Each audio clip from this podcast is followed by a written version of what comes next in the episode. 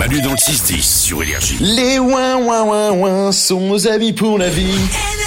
Tout de suite, on va apprendre des choses. Grâce à Valou qui répond à tout, il répond à toutes les questions que vous lui posez par message vocal sur notre application, l'application Manu dans le 610. Et on commence avec une question sur une expression que le tennisman Benoît Paire a popularisée. Petite question pour Valou. D'où vient l'expression de Benoît Père avoir de la chatte, la chatte, la chatte? Alors, bah, l'expression elle existait avant, hein, mais c'est vrai que Benoît Père, il a, je veux dire qu'il a, il a offert au monde entier, même les, les gens qui ne parlent pas français, cette superbe phrase. Lorsqu'il y a quelqu'un euh, en face de lui qui joue un peu mieux que lui, bah du coup, il accepte pas et donc il lui dit. euh, La chatte, la chatte qu'il a, la chatte Voilà, voilà. Et donc tous les, bah, tous les, tous les gens euh, qui ne parlent pas français, qui assistent au match de tennis, ont tapé sur Google. Qu'est-ce que ça veut dire la chatte Alors comme Et moi, donc on va le savoir. comme moi, vous l'avez peut-être euh, jamais remarqué, mais les expressions liées à la chance ont très souvent un rapport avec les orifices humains. Avoir du cul, par exemple.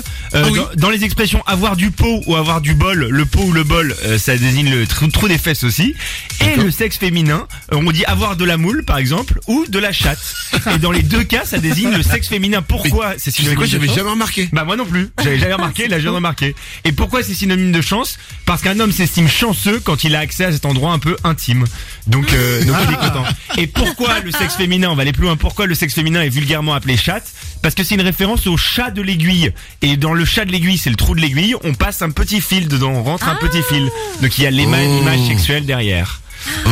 Ah, rien à voir avec l'animal. Moi, je pensais que ça avait vraiment un rapport, un rapport avec la Non. Mais, chatte, le mais chat. alors, ex- excuse-moi, mais en anglais, on dit pussy. Non, c'est pas ça. Et c'est- ça veut pas dire. euh, Ouais, c'est pas justement pour un chaton, un truc comme ça, la traduction. Ah poussi, je sais pas ce que ça veut dire en anglais. Ah, je- ah bon. C'est Ah, un Odo, Standard qui s'y connaît en poussière, pardon. Il me semble que ça veut dire minou en fait. Et ben C'est voilà, une manière de Minou. le dire, ouais. Donc Minou, bon bref.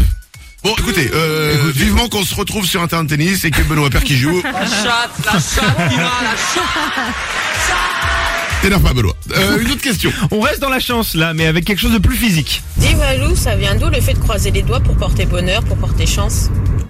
Eh bien, parce que tout simplement, on a de la chance d'avoir des doigts. Ça nous vient du Moyen Âge et pour conjurer le mauvais sort ou attirer la chance, eh ben rien de tel que mettre Dieu de, de son côté. C'est assez efficace euh, à l'époque. Et les doigts croisés, c'est en fait un signe qui représente la croix du christianisme, la croix du Christ. Et donc c'est censé éloigner le diable et nous protéger du malheur. Et c'est comme toucher du bois aussi, parce que la croix, elle était en bois. Et bravo Manu, exactement. Ouais. Oh, vous savez, j'aime apprendre des choses tous les jours, hein, grâce à vous, évidemment, bien sûr. Je suis féru d'histoire. Euh, une dernière info. On finit avec une question sur un phénomène surnaturel. Salut Valou, une petite question pour toi. Est-ce que les fantômes existent? Merci.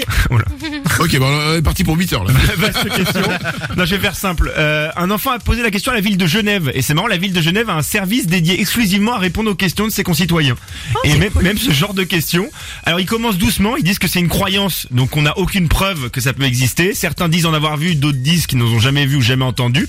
Donc, il n'y a aucune preuve scientifique.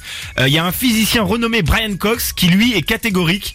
Il dit nous ne pouvons ni toucher ni interagir avec des fantômes, c'est qu'ils sont faits d'énergie et non de matière. Tu vois, c'est l'énergie des fantômes. D'accord. Et il y a une loi scientifique qui dit que l'énergie se perd. En fait, l'énergie diminue forcément et fatalement.